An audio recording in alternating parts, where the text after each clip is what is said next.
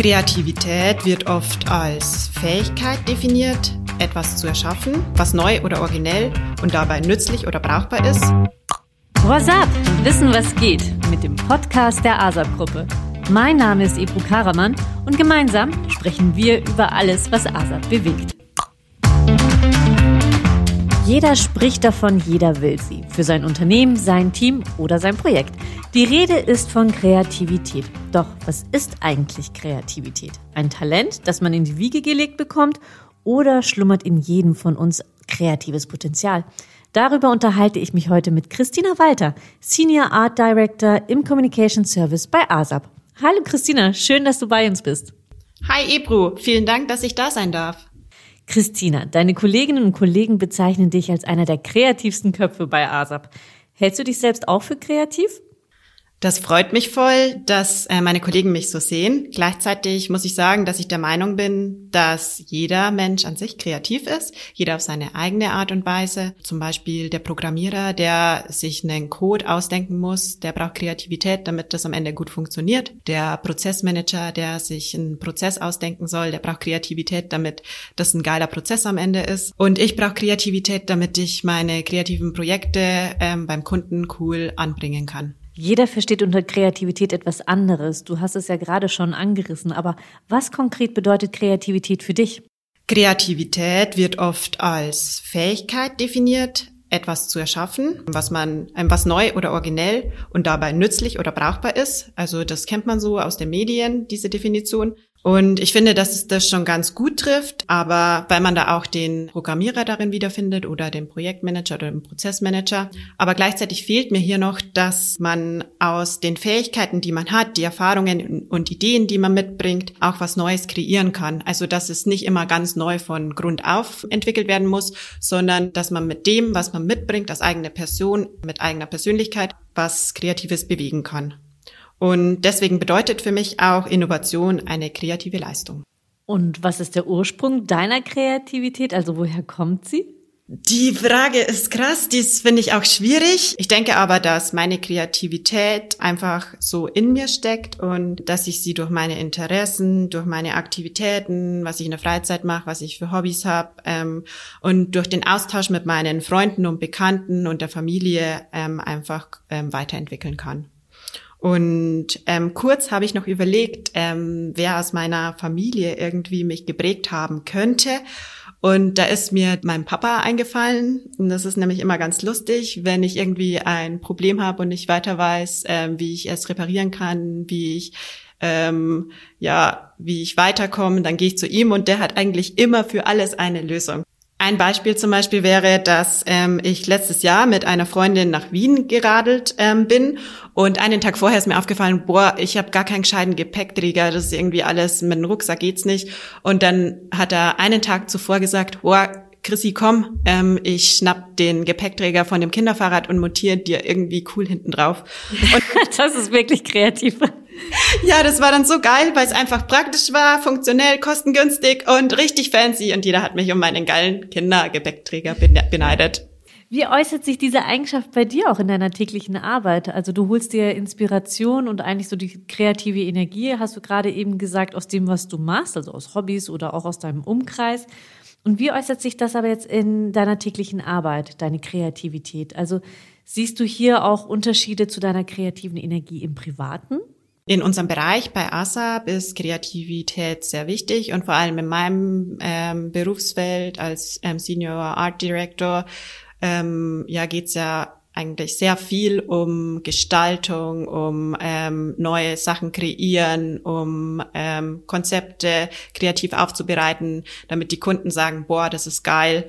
Ähm, genau. Und nur durch die Kooperation mit meinem Team und ähm, das Zusammenspiel aus verschiedenen Experten, also der eine ist ähm, im redaktionellen super das Brain und bringt die ganze Zeit coole Slogans, die ich dann mit meinen Bildern ähm, vereinen kann. Der andere ist richtig gut ähm, im Englischen und bringt dann die Übersetzungen dafür. Und ähm, die nächste Kollegin hat voll die geilen Filmideen. Und nur dadurch, dass wir gemeinsam ähm, brainstormen und uns ähm, Impulse geben, können wir dann am Ende ein cooles Projekt ähm, stemmen und sagen, ja, es kommt beim Kunden an und wir finden es auch geil. Das heißt, hier findet eigentlich Kreativität im Team statt. Das heißt, ihr inspiriert euch gegenseitig. Definitiv. Also ich glaube, mir wird's nicht so gut gefallen ähm, bei ASAP, wenn das Team nicht so stark wäre und jeder so Bock drauf hätte und jeder ähm, tolle Ideen mitbringen würde. Mhm. Und ähm, was, wie, wo siehst du jetzt den Unterschied zu deiner privaten kreativen Energie?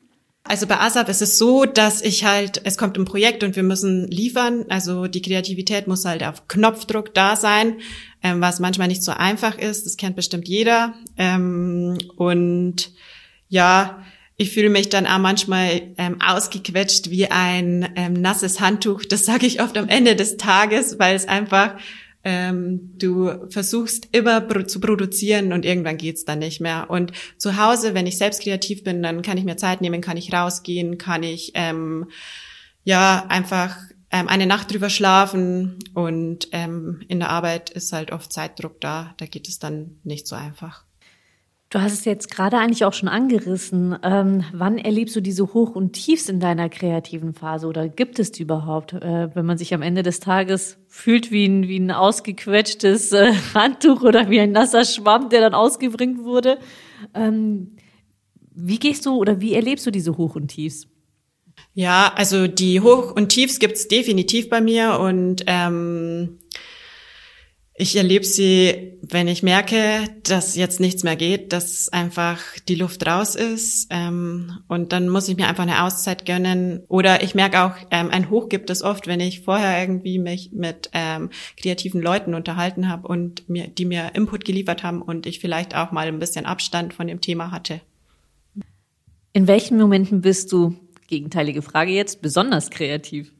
Da würde ich spontan sagen, dass ähm, ich besonders kreativ bin, wenn vor allem wenn ich mit Freunden zusammen bin, die gleiche Interessen teilen und wir uns gegenseitig kreative Bälle zuschmeißen können und dann vom Hundertsten ins Tausende, Tausendste kommen und es nicht langweilig dabei wird und wir am Ende dann sagen können, wow, das hat jetzt ähm, richtig Spaß gemacht und das war jetzt inspirierend.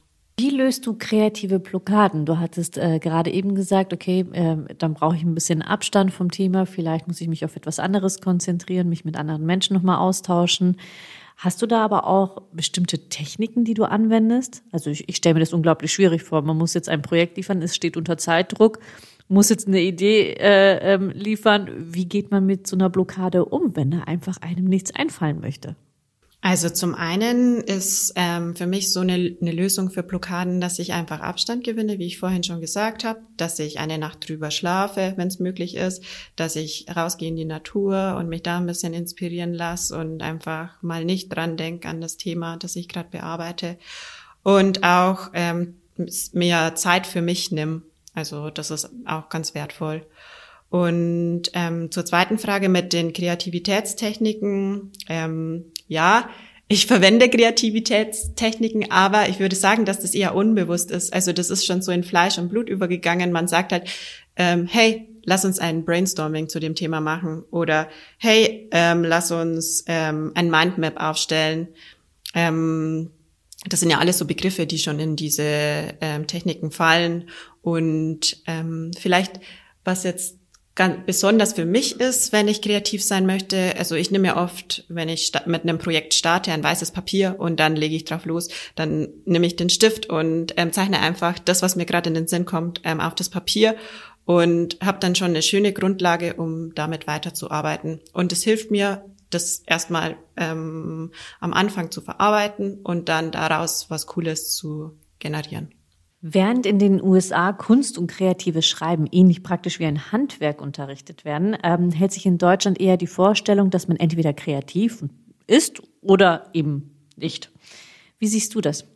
Die Frage habe ich, glaube ich, schon ganz am Anfang schon mal angeschnitten mit meiner Antwort. Also ähm, ich finde, dass jeder Mensch Kreativität in sich hat und ähm, die ist beim einen mehr gegeben, beim anderen weniger und je nachdem, in welchem Feld er arbeitet, ähm, wendet er sie auch anders an. Aber grundlegend würde ich sagen, dass ähm, man die Kreativität trainieren kann und weiterentwickeln kann und wenn man Bock drauf hat und wenn man offen dafür ist, ähm, ja, die Kreativität von, weiß ich nicht, 10 Prozent auf 60 Prozent ähm, schon steigern kann. Ob Design Thinking oder Innovation Camps, Kreativität erlebt ja gerade in den letzten Jahren einen ziemlichen Hype. Beobachtest du diesen Trend auch? Und wenn ja, woran könnte dieser Hype äh, liegen? Die Begriffe, die du gerade genannt hast mit Design Thinking und Innovation Camps oder Labs, ähm, die sind bei uns auch ständig äh, im Berufsumfeld präsent und ähm, ich merke selbst, dass auch mit Unternehmen, mit denen wir kooperieren, diese Begriffe oft fallen. Deswegen ist das auf jeden Fall gegeben und das ist so ein Hype da, wie du es nennst. Ähm, ich würde das auch ein bisschen ähm, in die Schiene Transformation stecken. Also die Unternehmen wollen sich vor allem jetzt nach der ähm, Corona-Krise oder während der Corona-Krise ein bisschen transformieren formieren, ähm, mehr in die Digitalisierung noch gehen.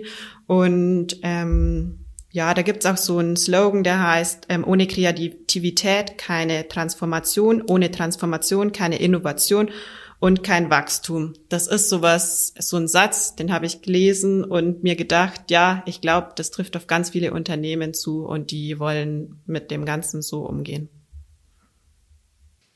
Wie können Unternehmen Kreativität fördern?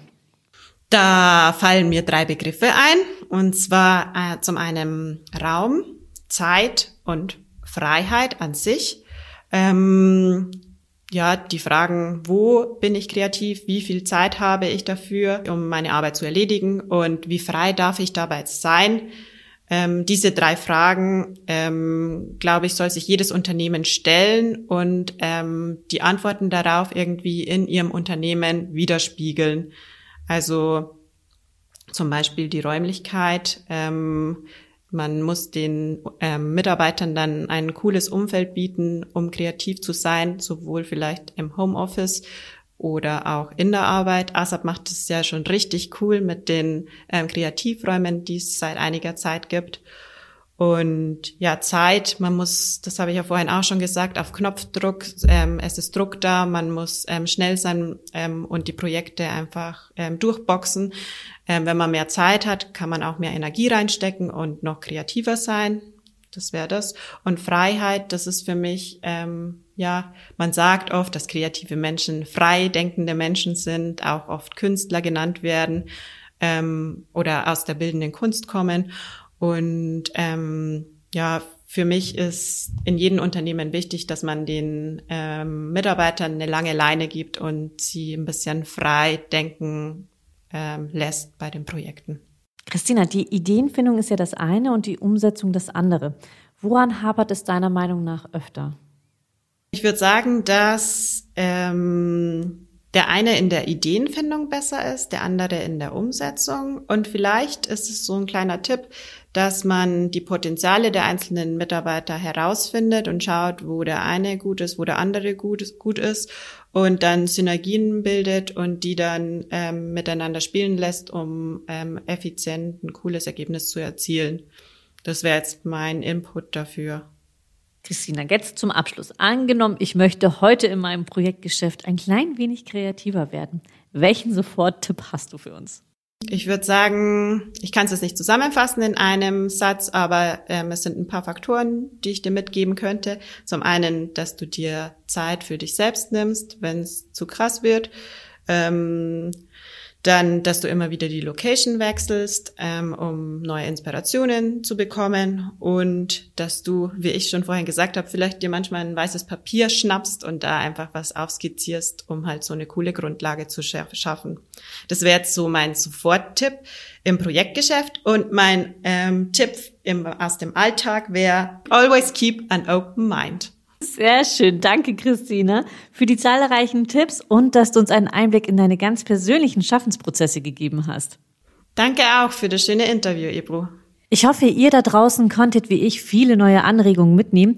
Wenn euch unsere Episode gefallen hat, freuen wir uns natürlich über ganz viele Likes auf Social Media, jede Weiterempfehlung und natürlich jeden neuen Abonnenten. Bis zum nächsten Mal. Tschüss!